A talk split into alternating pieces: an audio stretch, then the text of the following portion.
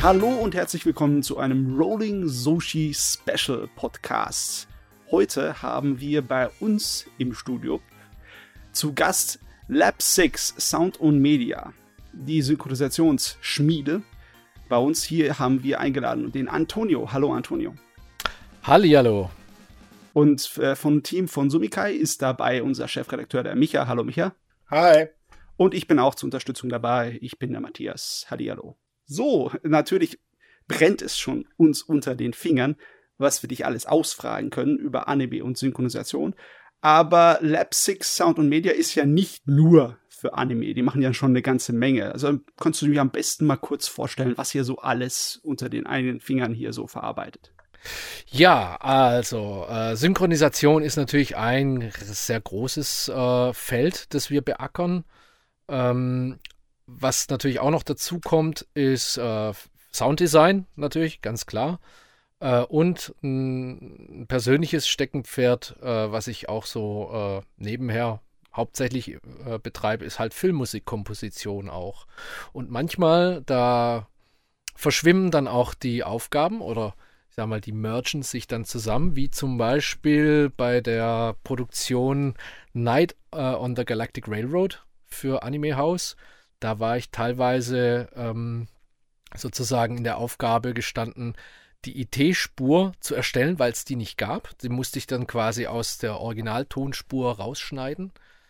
Und dann gab es Stellen, wo, äh, wo es dann auch noch äh, galt, die Musik dann entsprechend auch noch zu füllen, weil es da auch keinen Soundtrack mehr dazu gab oder diese, dieses äh, bestimmte äh, Lied oder der Song, die gab es nicht auf dem so Soundtrack-Album. Und dann äh, musste ich quasi nach Gehör gewisse Stellen auch nachkomponieren. Dazu habe ich auch ein Video gemacht, das kann man sich auf YouTube anschauen. So ist ganz, ganz anschaulich erklärt. Und das stelle ich mir sehr aufwendig vor, weil man muss ja auch das dann wieder in den Sound bekommen, wie es sich angehört hat zu der Zeit, wo es aufgenommen wurde. Es war ja eine andere technische ja, Umwelt zu der Zeit. Ne? Das ist ja Ende der 70er, Anfang der 80er gewesen. Ja, genau. Also da kommt dann natürlich noch neben der ganzen Kompositionsleistung, die dann äh, damit reingeflossen ist, auch noch die äh, klangliche Anpassung halt eben dazu. Ja, das ist, ähm, sagt man dazu auch EQing, also man arbeitet da mit Equalizer und äh, mit gewissen äh, Effekt-Plugins, die es dann auch gibt, die dann halt eben auch den Sound teilweise ein bisschen crisper oder ein bisschen älter klingen lassen und sowas. Da gibt es halt schon auch so ein paar Tricks, die man anwenden kann auch. Also macht ihr im Grunde das gesamte Spektrum. Ihr macht die Stimmen, ihr macht, wenn es notwendig ist, die Soundeffekte und auch die Musik und tut das alles zu einem funktionierenden Ganzen zusammenfügen. Ja, so kann man es zusammenfassend äh, sagen. Alles, was hörbar ist, können wir bei uns äh, umsetzen. Ja, genau. Hui, äh, ich schätze mal, bei Synchronisation von modernen Sachen ist da nicht so viel Aufwand zu machen, oder?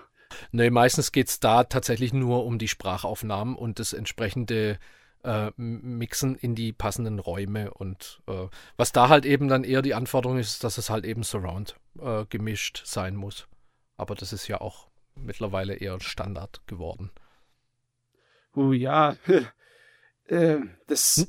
Nicht unbedingt bei Animes. Also da ist, da ist Surround jetzt noch nicht ganz äh, angekommen bei den Serien. Bei den Filmen wohl, so wie es aussieht, schon, aber die Serien sind nach wie vor immer noch eher Stereo. Äh, und gibt es denn noch etwas, was Anime-Synchronisation von äh, normalen Serien und Filmen unterscheidet? Ja, ähm, tatsächlich gibt es eine entscheidende äh, Sache, nämlich äh, Animes sind zumindest mal die, die ich jetzt bisher gemacht habe, äh, einfach mit einem weitaus höheren Körpereinsatz verbunden, was die Sprecher anbetrifft ähm, weil da halt einfach äh, generell die Spannung einfach eine viel höhere ist bei den normalen Dialogen als ähm, bei einem Realfilm, Drama oder so.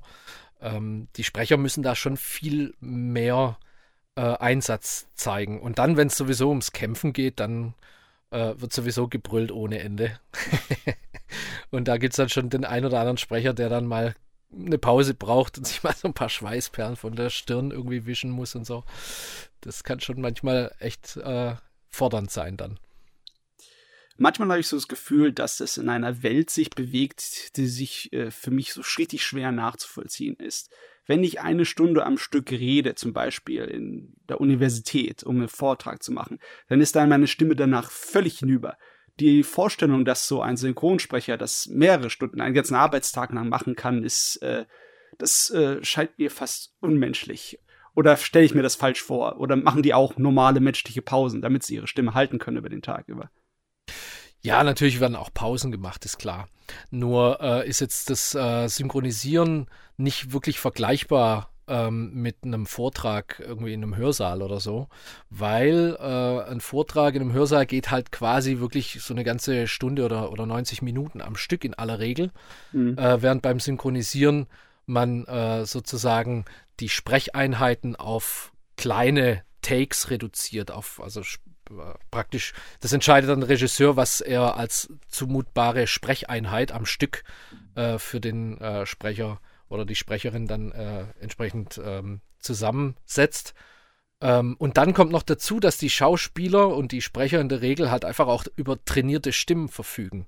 Mhm. Ähm, was also bedeutet, dass, also ich arbeite zum Beispiel auch sehr gern mit Theaterschauspielern, äh, weil die halt eben, sag ich mal, eine viel, viel belastbarere Stimme haben. Die können halt einfach wirklich den ganzen Tag über halt einfach eine gewisse Spannung bringen oder teilweise auch wirklich richtig Einsatz zeigen, ohne dass sie jetzt, sag ich mal, hinterher heiser äh, sind oder so, weil das auf der Theaterbühne äh, ohnehin gang und gäbe ist. Das Sprechen auf einer Bühne ist einfach äh, von Haus aus einfach weitaus kräftiger, weil die, die, Theaterschauspieler müssen ja auch die hinteren Ränge ja auch mit ihrer Stimme erreichen können. Ist ja nicht ja. so, dass es alles irgendwie verstärkt ist, wie, wie jetzt bei Musicals oder so, ähm, wo sie dann irgendwie immer mit, mit Headsets äh, äh, sind, sondern die meisten Schauspieler arbeiten halt einfach komplett unverstärkt. Das heißt, die müssen von sich aus ähm, praktisch die Distanz bis zu den hinteren Reihen halt eben selber überbrücken das bedeutet halt eben ganz automatisch, dass die Stimmen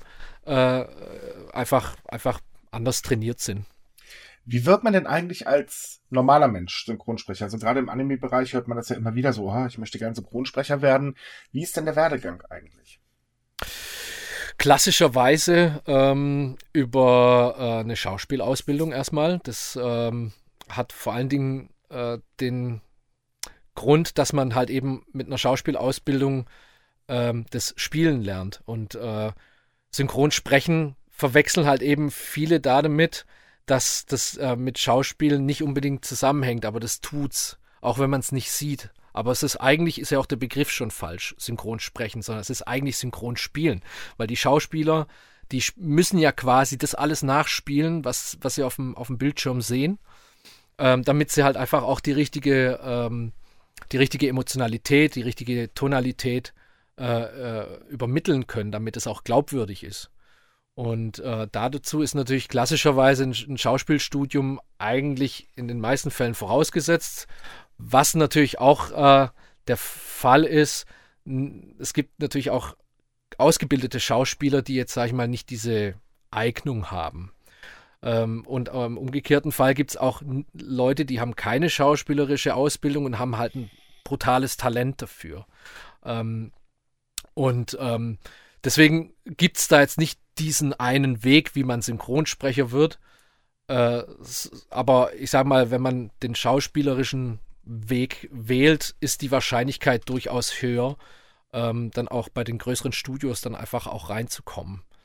Ähm, und ohne die Ausbildung, klar, da muss man sich dann halt entsprechend, sag ich mal, äh, vielleicht auch ein bisschen mehr die Glaubwürdigkeit und, und auch äh, sein Können halt einfach vielleicht ein bisschen mehr unter Beweis stellen. So.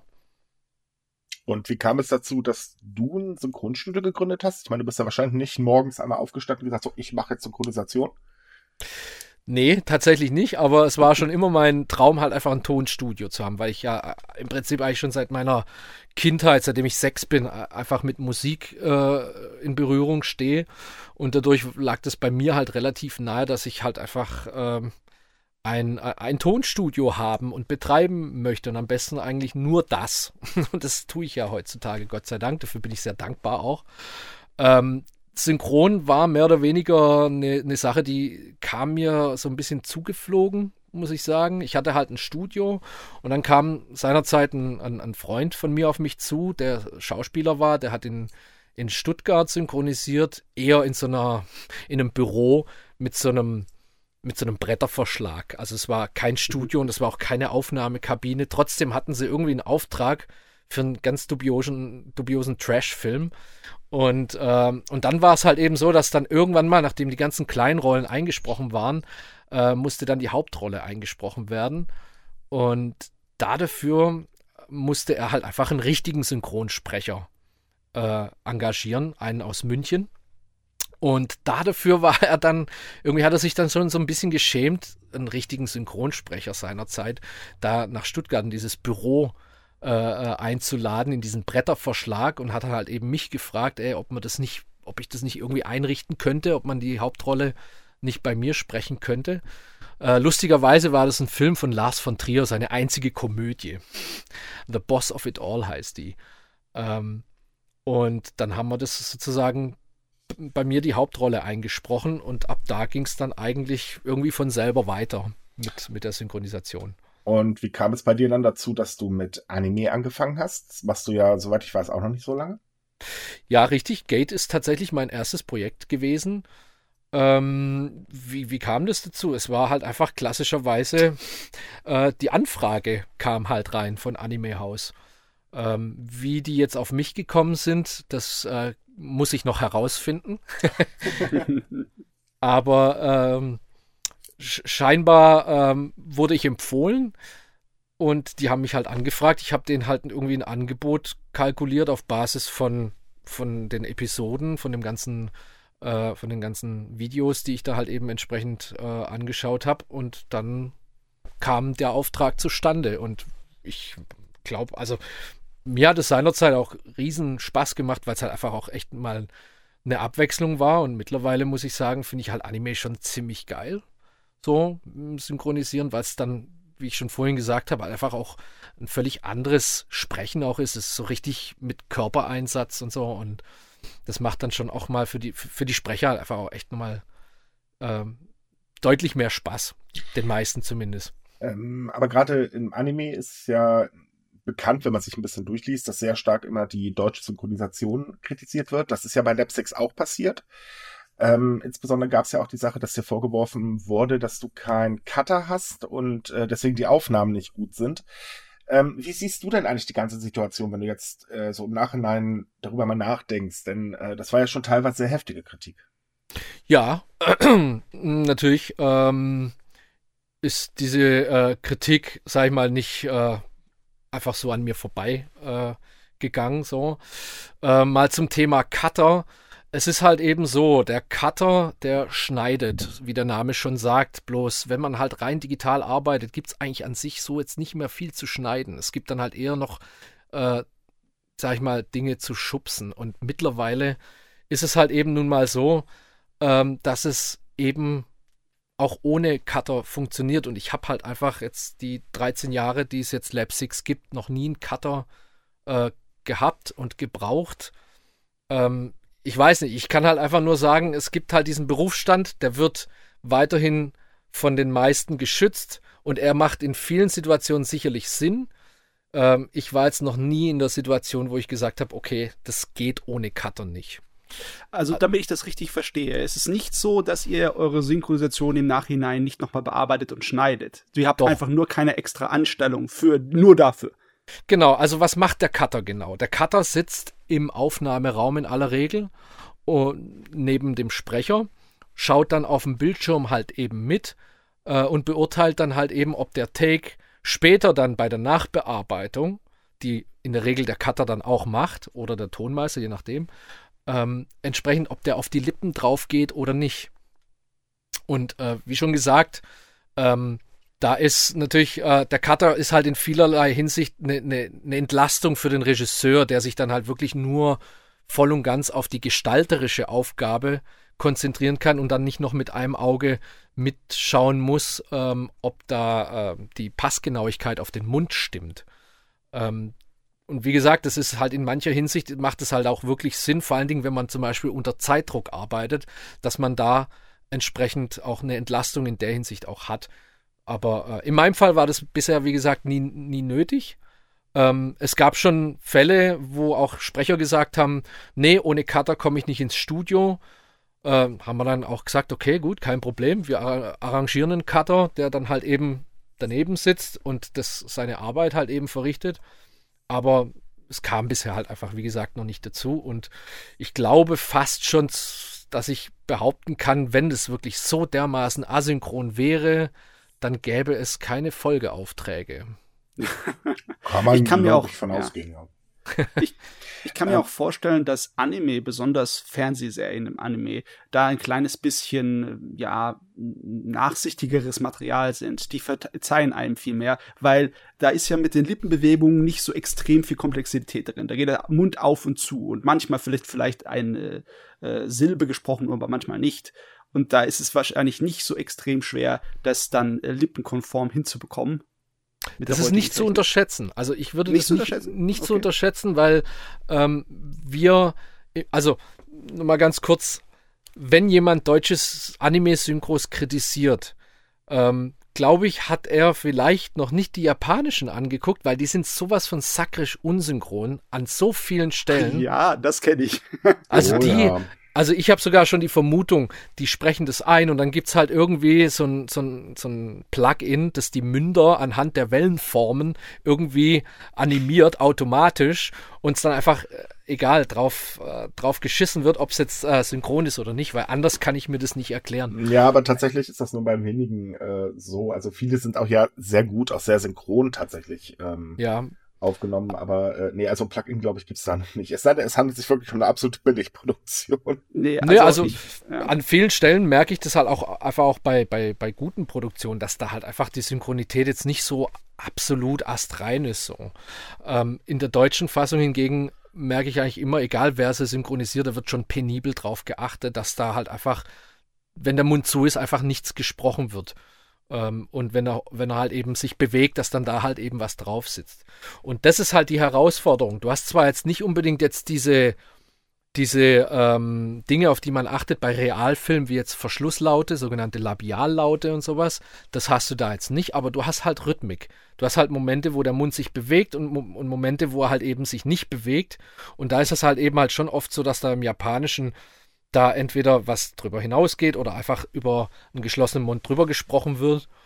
Und, ähm, und wie gesagt, ich und ich sehe das halt eben auch bei, bei anderen Produktionen halt genauso, da wird halt eben schon sehr arg darauf geachtet, dass, dass es dann doch zu, die Rhythmik halt entsprechend auch zur Mundbewegung passt. Ähm, bei Damachi gab es ja einige Sprecherwechsel notgedrungen. Ähm, da kam ja dann speziell äh, der Vorwurf ähm, auch von Seiten einiger Synchronsprecher, dass man halt eben mit Lapsix anhand dessen, dass der Cutter fehlt, äh, nicht arbeiten kann. Was mich und auch ein paar Leser natürlich, oder was also unsere Leser vor allen Dingen interessiert, ähm, wie war die Situation denn eigentlich damals? Habt ihr denn äh, versucht, die alten Sprecher äh, zu bekommen oder habt ihr gesagt, ja gut, nur wenn ihr nicht wollt, ja dann ähm, selber schuld, wir hängen uns da nicht rein, sondern wir holen uns gleich jemand neuen. Wir haben seinerzeit nahezu jeden alten Sprecher angerufen oder angeschrieben, in irgendeiner Form in Kontakt getreten und angeboten, diese Rolle zu sprechen. Ich glaube, einen einzigen haben wir nicht erreicht und der hatte aber auch, glaube ich, bloß zwei Takes. So, und ähm, deswegen haben wir dann auch gesagt, okay, gut, das ist, ähm, ich glaube, der war seinerzeit dann eben auch schon in München und so. Ähm, okay, das war vielleicht der einzige, ähm, den, den wir jetzt, sage ich mal, nicht angesprochen haben. Aber ansonsten haben wir wirklich jede Person erreicht und auch gefragt und äh, jede Umbesetzung war sozusagen auf äh, eigener Entscheidung der Sprecher und Sprecherinnen äh, ist die dann halt eben erfolgt. So, mehr kann ich da dazu jetzt auch nicht sagen. Und äh, zum Thema Cutter, es gab tatsächlich auch äh, einen Sprecher, der das äh, beanstandet hat. Ich glaube aber vielmehr fast schon eher aus Schikane. Aber äh, weil ähm, er natürlich bei, ähm, bei, der, bei Köln Synchron, die ja die erste Staffel dann Machi synchronisiert haben, auch ohne Cutter äh, aufgenommen hat seinerzeit. Oh. Ähm, das einfach, ja, wir haben es angeboten, einen Cutter zu organisieren, nachdem das beanstandet worden ist und trotzdem äh, hieß es dann, nee, können wir nicht machen. Ähm, paradoxerweise mit der Begründung, das äh, wäre, wie, wie hat es seinerzeit gesagt, das wäre sozusagen ein Dienst am Fan. Irgendwie, dass er das jetzt absagt. Er macht das nur für die Fans. Was ich einfach nicht verstanden habe, weil äh, die Aufgabe eines Synchronsprechers ist für mich eigentlich relativ klar definiert, dass er, wenn er einfach eine Rolle, eine feste Stimme für eine Rolle ist, dann hat er die einfach zu sprechen, sobald, so, solange er halt eben kann. Und das ist der Dienst am Fan, äh, seiner Rolle treu zu bleiben und möglichst halt irgendwie das Beste für die Rolle zu geben, damit der Fan dann auch am Ende das beste äh, Erlebnis dann auch hat. Und nicht zu sagen, hey, ich, äh, äh, weil das jetzt in einem anderen Studio irgendwie aufgenommen wird, äh, bin ich da nicht mehr dabei und das mache ich jetzt aber nur für die Fans. Ähm, wie viele Freiheiten hast, äh, habt ihr denn eigentlich bei Synchronisation von Anime? Also habt ihr da strikte Vor oder bekommt ihr strikte Vorgaben von dem äh, Publisher? Oder, also jetzt zum Beispiel, welche Sprecher ihr einsetzen müsst äh, und so weiter? Oder äh, läuft das eher so, ja, hier habt ihr das, ähm, ähm, na, die Synchron, äh, das Buch, sorry, mir fehlt gerade der Name nicht ein. Das Drehbuch, äh, oder? Ja, genau, das Drehbuch, danke. Äh, oder Dialogbuch, ha. Genau. Äh, und dann äh, macht einfach mal oder wie funktioniert das genau? Ähm, tatsächlich ist es, ähm, ist es so, ja. Äh, da scheint wohl ein recht großes Vertrauen in der Besetzungskompetenz äh, zu geben, weil äh, letzten Endes ich es immer wieder anbiete, ähm, da entsprechend Vorschläge zu machen, aber es heißt dann halt irgendwie, nee, nee, besetzt du und äh, mach das, das passt schon. Also das war bei Gate schon so, das ist äh, bei Sword Oratoria äh, entsprechend nicht ganz so gewesen, weil da gab es ja sozusagen äh, immer wieder der Versuch, möglichst ähnliche Stimmen zu finden für die Sprecher und Sprecherinnen, die dann äh, abgesagt haben. Da gab es einen Austausch, aber eigentlich nur ähm, wegen der Absagen. Ähm, aber bei Knights and Magic zum Beispiel äh, war auch die Entscheidungskompetenz äh, komplett in meiner Hand. Und nach welchen äh, Kriterien suchst du dann die Sprecher aus? Hm, nach, also es ist ein bisschen schwierig. Das ist, ähm, also nach Erwartung der Zuschauer, was die da für eine Stimme erwarten würden, wenn sie das, die Figur sehen, das Gesicht sehen. Also es ist ja schon so ein bisschen Physiognomie äh, abhängig, welche, welche Stimmcharakteristiken da erwartet werden. Und äh, das hat jetzt viel weniger mit meinem persönlichen Geschmack zu tun, sondern vielmehr mit den Erfahrungswerten äh, die man halt eben auch an, in anderen Produktionen halt eben auch hört, ähm, was da halt eben besetzt wird auf bestimmte Typen. Und natürlich ist auch ein bisschen entscheidend, aber bei Anime ist es ein bisschen schwieriger, ähm, sag mal, anhand des Originals da auch ein bisschen sich daran zu orientieren. Aber ich muss ehrlich gestehen, gerade bei Frauen ist im Anime es echt schwierig, da wirklich feine Nuancen auseinanderzuhören. Außer der Altersunterschied ist wirklich 50 und 15. Dann hört man die Unterschiede. Aber ansonsten, wenn irgendwie so eine, eine Gruppe von, weiß ich, jungen Mädels, so irgendwo alle zwischen 15 und 25, die klingen einfach so ähnlich, dass man da halt einfach nur sagen kann, okay, die müssen jetzt halt einfach entsprechend in diesem Alter, äh, also in dieses Alter reinpassen. Ähm, weil du es gerade angesprochen hast, dass ja bei, ich sage es mal 15 und 50 natürlich man einen Unterschied hört. Das ist ja gerade bei äh, Gate, bei Warby Mercury passiert. Die ist ja in der deutschen Version, hört sie sich ja wesentlich älter an. Wie kam es denn eigentlich zu dieser Entscheidung zu sagen, okay, nee, dann nehmen wir dann doch lieber äh, jemanden, der halt, ja, eine ältere Stimme hat? Ähm, tatsächlich war das die einzige Rolle, ähm, die, sag ich mal, in Absprache, in hundertprozentiger Absprache und Absicherung mit, äh, mit dem Publisher erfolgt ist. Das war nämlich äh, sozusagen äh, die große Herausforderung, dieses, ähm, diesen riesengroßen Spagat irgendwie abbilden zu können, nämlich der Spagat zwischen einem 15-jährigen Körper und einer 1000 Jahre alten Person. Weil das ist nämlich die große Widersprüchlichkeit, die Rory Mercury in, in sich vereint. Und ähm, da war halt dann einfach äh, die, die Entscheidung halt eher die zu sagen, okay, manche äh, Charaktereigenschaften, wie zum Beispiel dieses Lüsterne und so, das kann eine 15-Jährige einfach nicht so wirklich ähm, nicht so wirklich glaubhaft rüberbringen. Zumindest mal war das die, die Einschätzung seiner Zeit. Und gleichzeitig diese, diese Weisheit von tausend Lebensjahren. Wie transportiert es eine 15-jährige Stimme, so eine junge Frau wirklich glaubwürdig?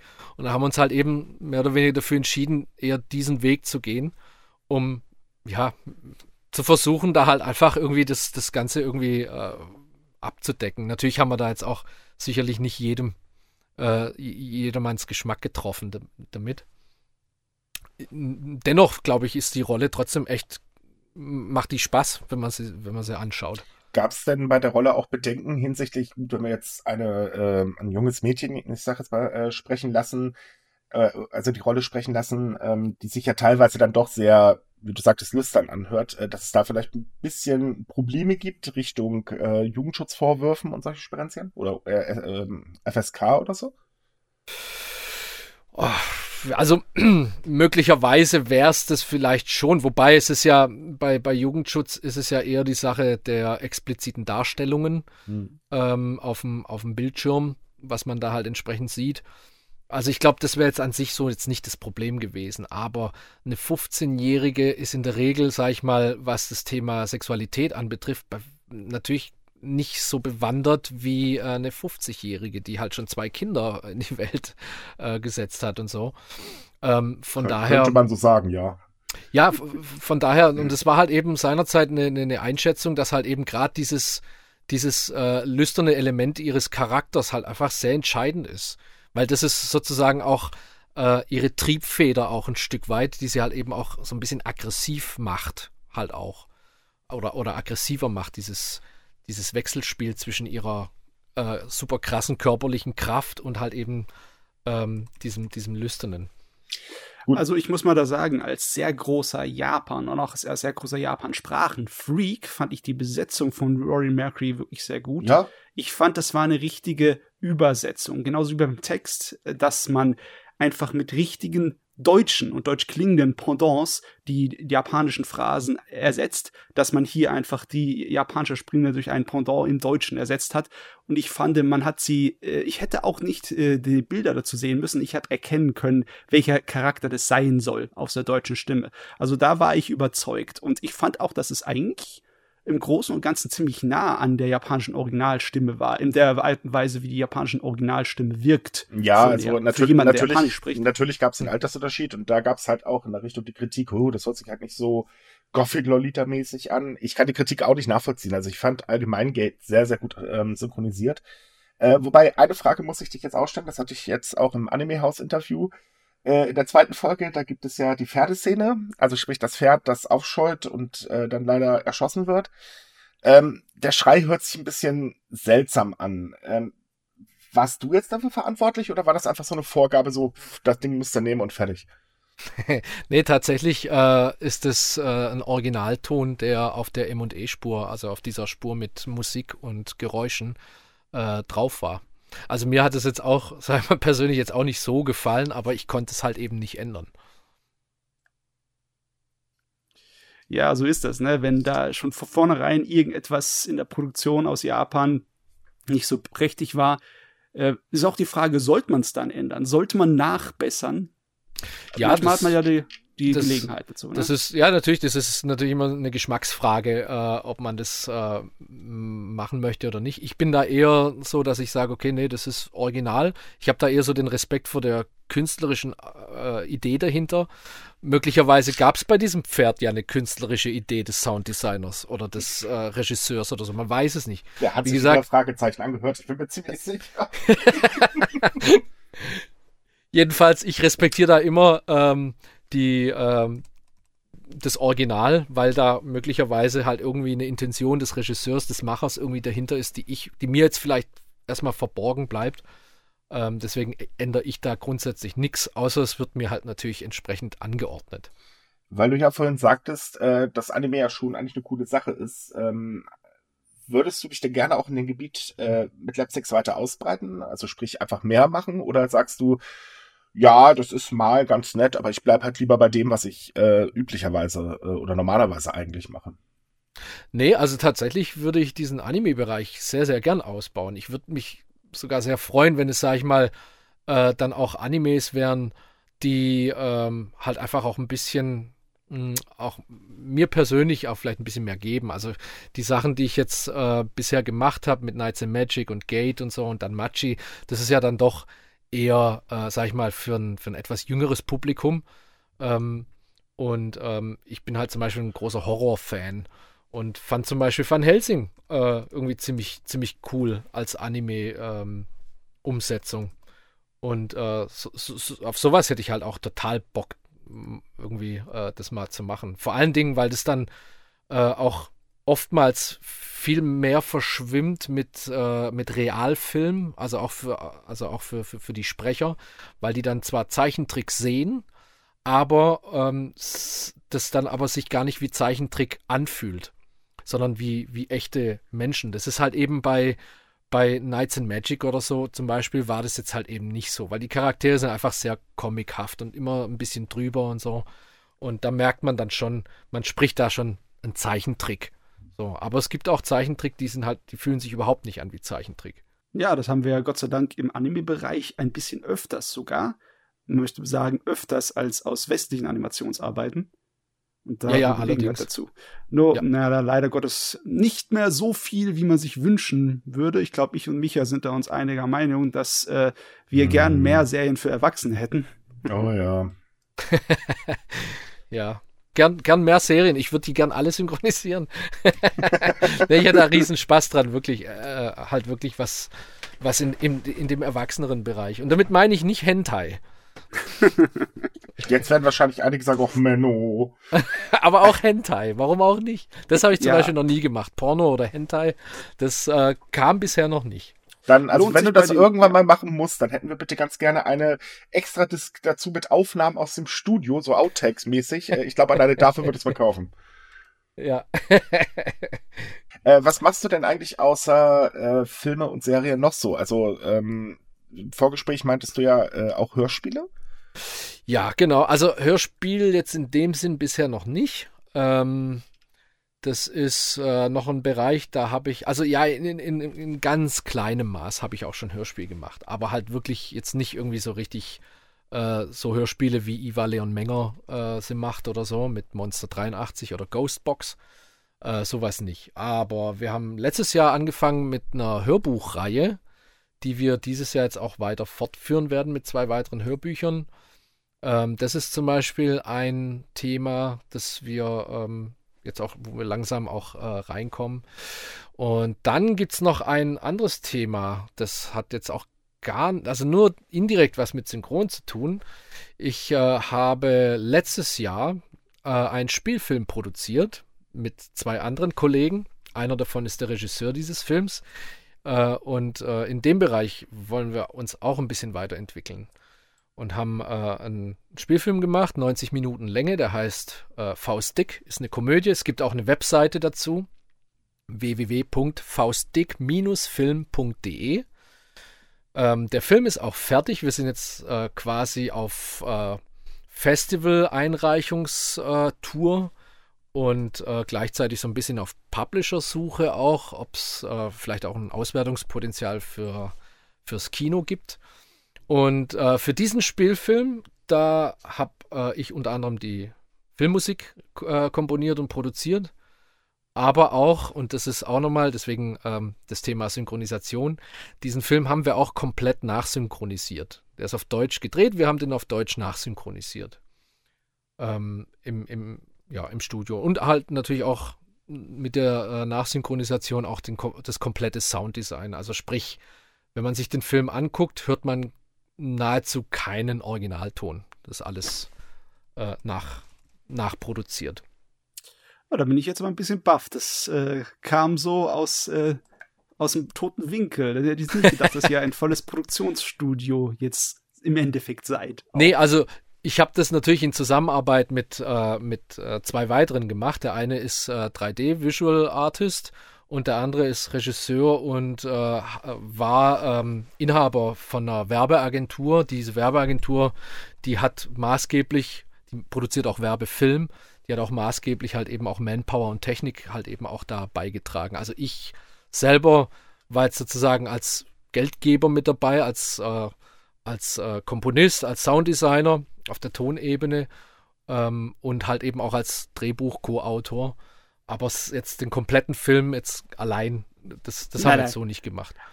Genau. Aber an allem da die Finger drin gehabt, oder? Genau, also wenn man so will, in, den, äh, in allen Bereichen da irgendwie mitgemischt. Wahnsinn. Ja, also ja, es ist halt äh, natürlich ein Haufen Arbeit, äh, die da, da drin steckt.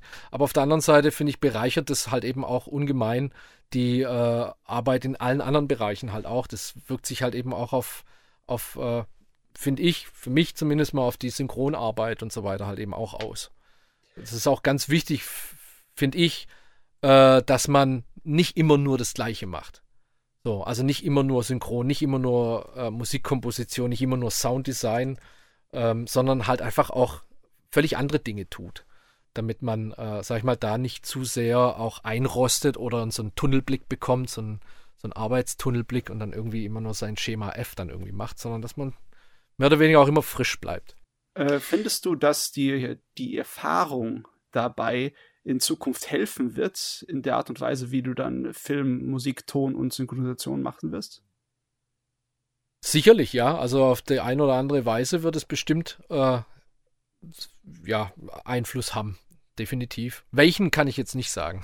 Aber ähm, und wenn es nur der ist, dass man dann halt irgendwie den Spaß und den Hunger nicht verliert, äh, der einen ursprünglich mal äh, angetrieben hat das ist so ein Thema, das mich etwas interessiert, weil äh, man könnte ja meinen, dass ein gewisses Maß an Erfahrung als Voraussetzung gelten muss oder sollte, wenn man irgendwelche Arbeiten in dem Bereich macht. Aber du äh, hattest ja auch gesagt, du bist ja in den Anime-Bereich direkt so reingeschlittert. Es ist ja nicht so, als ob du dann auf Japanisch gesprochen hättest und dich dann äh, in die Feinfühligkeit von den japanischen Originalsprechern sofort hättest reinfinden können.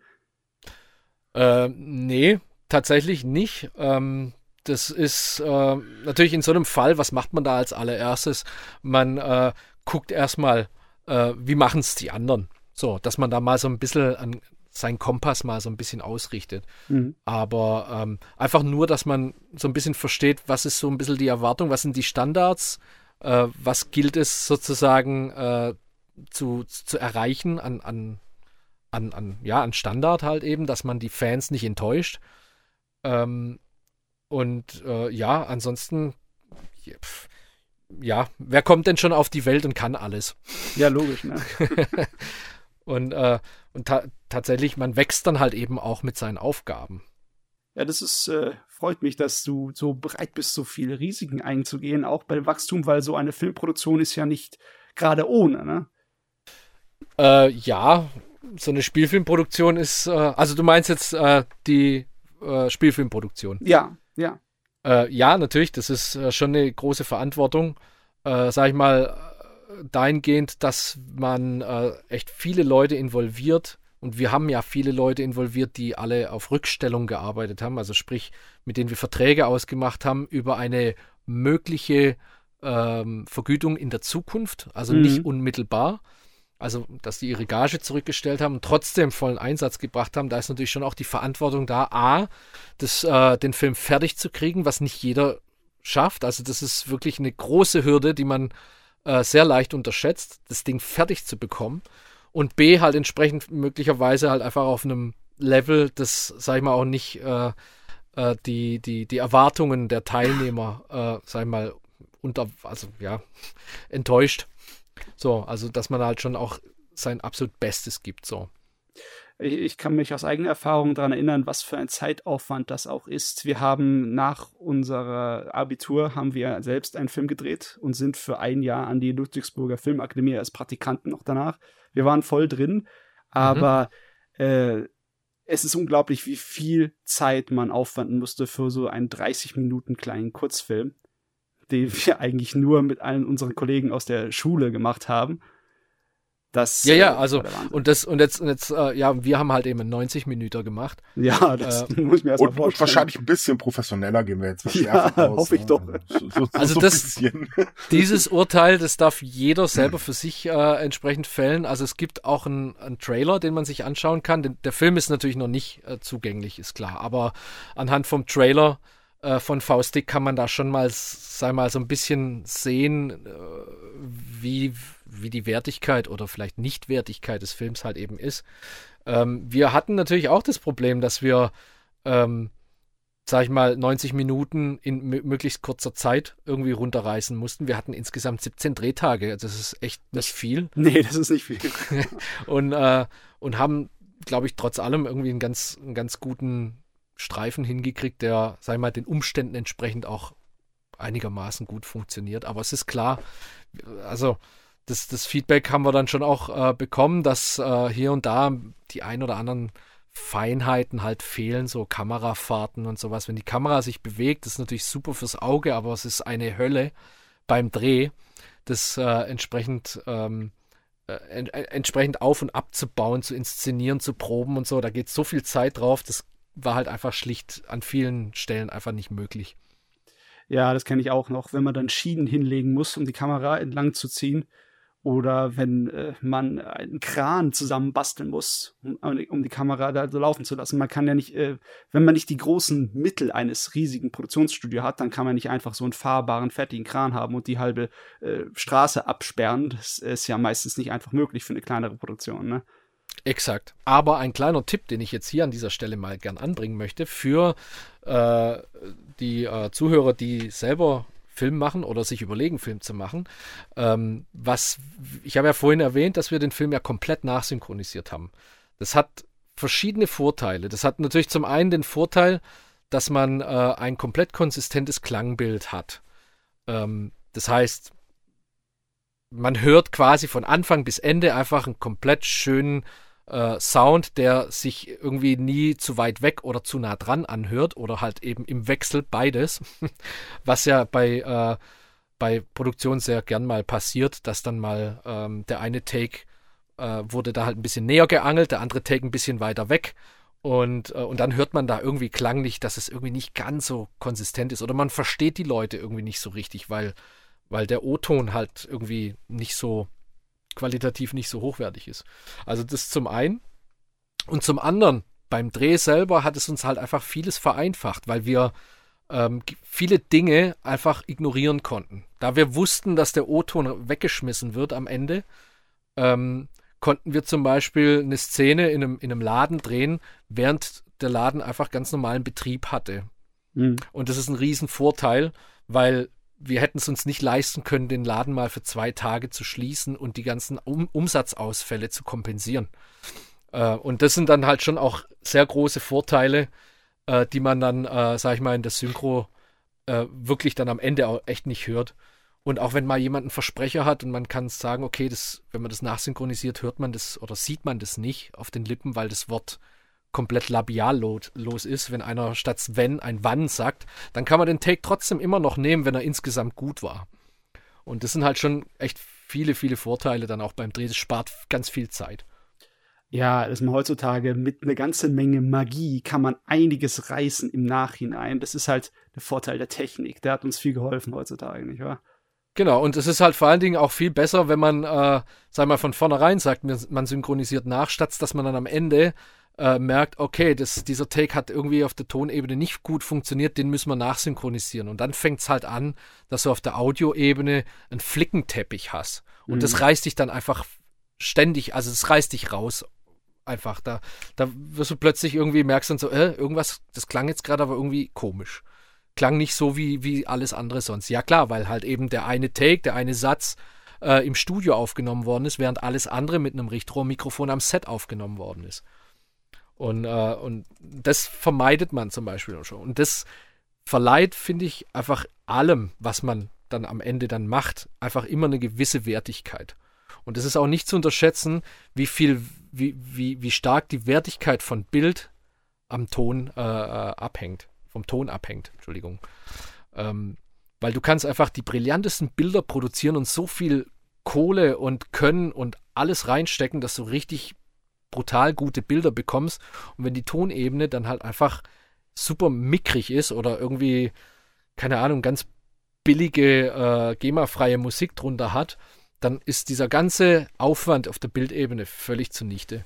Und umgekehrt kannst du halt einfach, sag ich mal, mit ein bisschen einem vernünftigen oder guten Sound einfach so mittelmäßige Bilder deutlich besser aufwerten. Da, so. sp da, spürt man auch die Leidenschaft heraus, wenn man dann mit so viel Mühe dann da dran sitzt. Äh, da, da kriege ich jetzt fast äh, ähm, den Drang, so einen kleinen Haarnadelkurve zu schlagen, so einen Haken, äh, zurück zum Anime. Ja. Und zwar, ich habe es immer so aus Erinnerung, dass in vielen Anime, auch in älteren Synchro, dann da doch wirklich noch ein kleiner Flickenteppich drin ist, was man eigentlich nicht erwarten würde. Man muss ja nicht rausgehen in die Landschaft und mit einer Tonangel arbeiten, aber dass dann halt äh, teilweise japanische, äh, von der japanischen Stimme Sachen drin gelassen werden, wie zum Beispiel bei bestimmten Schreien oder sonst etwas. Ist das etwas, was bei euch dann überhaupt nicht passiert? Ihr macht alles neu dann bei sowas? Oder kommt es auch mal vor, dass ihr dann denkt, oh, das passt, das können wir einfach aus dem Original drin lassen? Also das hängt natürlich immer sehr stark damit zusammen, wie nah sich die japanische und die deutsche Stimme sind. Mhm. Also wenn der deutsche Schrei von einer Figur exakt genauso klingen würde wie im japanischen, macht es keinen Sinn, sich die Arbeit zu machen, wenn es am Ende genauso gleich klingt. So. Ähm, von daher ähm, ist es immer, ja, immer abhängig davon. Aber ich glaube, ähm, hin und wieder ist einfach auch ähm, die Intensität aus dem Japanischen einfach viel überzeugender, als es halt eben im Deutschen jemals sein könnte. Und teilweise macht es einfach wirklich mehr Sinn, dann auch äh, den, den japanischen Kampfschrei irgendwie zu verwenden. Sobald was gesprochen ist, ist es dann schon wieder hinfällig. Aber wenn es halt wirklich nur so ein oder sowas ist und man merkt halt einfach, okay, der deutsche Sprecher kommt da nicht so ganz hin. Der kann machen, was er will, aber die Intensität ist im Japanischen einfach noch viel stärker und es geht nicht, dann macht man mal ausnahmsweise, wenn es vertretbar ist, sagt man da, okay, gut, dann nehmen wir den aus dem Original. Okay, da hat man auch hier Mut zum Flickenteppich. Ja, schon. Also wenn es, wie gesagt, klanglich und wenn es vertretbar ist und man am Ende dann sagt, okay, das muss man vielleicht schon wissen, dass es der Originalschrei ist, weil man es sonst nicht hört. Und äh, wie, wie ist es eigentlich, wenn du dir selber was anguckst, was du halt nicht synchronisiert hast? Ähm, erwischst du dich selber dabei, dass du halt sagst, oh, ah, das hätte ich jetzt besser machen können? Oder ähm, ja gut, der Fall kommt jetzt nicht so sonderlich häufig vor, muss ich zugeben. ähm, aber ja, natürlich springt dann gleich irgendwie so ein bisschen der äh, Hypothesengenerator an. Und der Arbeitsmodus so ein bisschen, ist klar. Deswegen gucke ich das auch selten im, im im äh, Synchronton, weil ich dann einfach nicht so richtig abschalten kann. So. Aber das Thema, ja, man hätte es selber mal besser gemacht. Ähm, hatte ich mal äh, eine Zeit lang, vor allen Dingen in den Anfangszeiten, aber das ist mittlerweile einfach, ja, habe hab ich so jetzt nicht mehr, weil ich einfach, äh, einfach auch die Arbeit dahinter respektiere. Vor allen Dingen durch den Filmdreh, um darauf nochmal zu sprechen zu kommen. Man kritisiert ja immer gern, ganz gern, ganz schnell die Filme und sagt dann, äh, der war irgendwie scheiße oder der war irgendwie, ja, ging so und bla.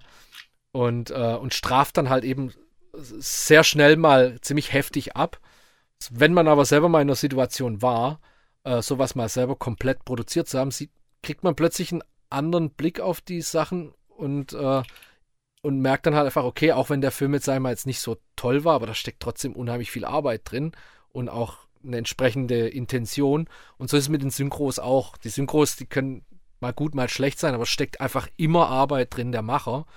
Und diese sehe ich halt einfach zunehmend immer mehr, als jetzt den eigentlichen Output zu bewerten. So. So, dann noch zwei Fragen von unseren Lesern. Da war natürlich eine ganz wichtige Frage. Was war denn bisher eigentlich deine Lieblingssynchronisation? Also meine Lieblings, also insgesamt oder im Anime? Na, sagen wir mal, äh, an die, an die du halt allgemein gearbeitet hast. Ähm, da gibt es eine äh, Western-Serie aus den 50er Jahren, die das äh, Label PDAX ähm, rausgebracht hat. Die nennt sich im Original Laramie und in der deutschen Fassung heißt sie Am Fuß der blauen Berge. Ähm, die ist einfach großartig von der Machart für die damalige Zeit. Die war seinerzeit wirklich sehr, sehr äh, fortschrittlich, äh, während die meisten anderen äh, Western-Serien in den 50er Jahren äh, eher so aus Familienverbünden bestanden haben, ähm, wie zum Beispiel eben Bonanza oder High Chaparral oder so. Ähm, war jetzt äh, bei Am Fuß der Blauen Berge das Konzept ein völlig anderes. Das war eine WG, das waren einzelne Charaktere, teilweise wirklich auch so ein bisschen im, verloren im Leben, die sich dann da zusammengefunden haben in dieser, in dieser, äh, auf dieser Ranch vom äh, Slim Sherman, heißt er. Und äh, dieses WG-Konzept war einfach seinerzeit sehr einzigartig und sehr, sehr fortgeschritten. Es hatte fast schon so ein bisschen einen Hippie-Charakter, die es aber zu dem Zeitpunkt noch gar nicht gab, die Hippie-Bewegung. Mhm. Und ähm, deswegen war ich auch unheimlich froh, dass, dass wir den Auftrag bekommen haben, seinerzeit dieses Synchro neu zu machen, weil die alten Synchronbänder von Universal seinerzeit vernichtet worden sind in den 80er Jahren ähm, aus äh, einfach im Prinzip eigentlich aus, aus mangelndem Erfolg in Deutschland. Die Serie wurde einmal ausgestrahlt und dann halt nie wieder. Das ähm, hat sozusagen gegen Bonanza einfach kam es nicht an. Und die äh, Sendeplatzrivalität seinerzeit war sehr hoch. Es gab ja nur drei Sender. Und, ähm, und dadurch hat dann irgendwann mal in den 80ern Universal Pictures dann gesagt, okay, wir brauchen Platz für neue Produktion für neue Bänder und äh, seinerzeit wurden die synchronen Masterbänder wohl noch in den USA äh, oder im, im äh, Herstellungsland äh, der, der, der, Produktion dann halt entsprechend äh, gelagert. Und dadurch kam es halt eben äh, dazu, dass es dann keine Synchronisation mehr gab, obwohl die seinerzeit von der ARD gemacht worden ist. Und ähm, genau, und dann wurden wir sozusagen damit betraut. Eine weitere Frage von unseren Lesern war, was würdest du denn eigentlich gerne mal synchronisieren, wenn du die Möglichkeit hast, dir das mal aussuchen zu dürfen? Also Star Wars lassen wir jetzt mal außen vor. Nee, das würde ich, nee, nee, nee, Star Wars würde ich überhaupt nicht gern synchronisieren. ähm, weil die Synchro, wie sie ist, finde ich halt einfach super. Also wir reden jetzt hier von Episode 4 bis 6. Ja, ja, die ist fantastisch. ähm, also die Synchronisation, der, das ist einfach der Hammer. Also eins der wenigen Sachen, wo ich auch sage, äh, okay, da, äh, da gucke ich mir das einfach auch nach wie vor immer noch lieber im Deutschen als im Englischen an. Äh, ansonsten, puh, das ist natürlich äh, eine gute Frage. Ich äh, pff, kann ich jetzt so erstmal nicht beantworten, aber äh, He-Man zum Beispiel wäre so eine Sache, die ich zum Beispiel gerne äh, neu synchronisieren würde. Äh, die alte Serie, der Film, der Realfilm oder die neue Serie? Also den Realfilm würde ich gern drehen wollen. ähm, aber ja, die alte äh, Synchronisation, ähm, weil also Norbert Langer auf He-Man ist absolut in meinem Gedächtnis eingebrannt bis in alle Ewigkeit. Genauso auch Christian Rode als äh, Beastman. Aber äh, Skeletor gefällt mir halt einfach überhaupt nicht. Auch schon im Original nicht. Diese, die, diese, dieses Hey, He-Man!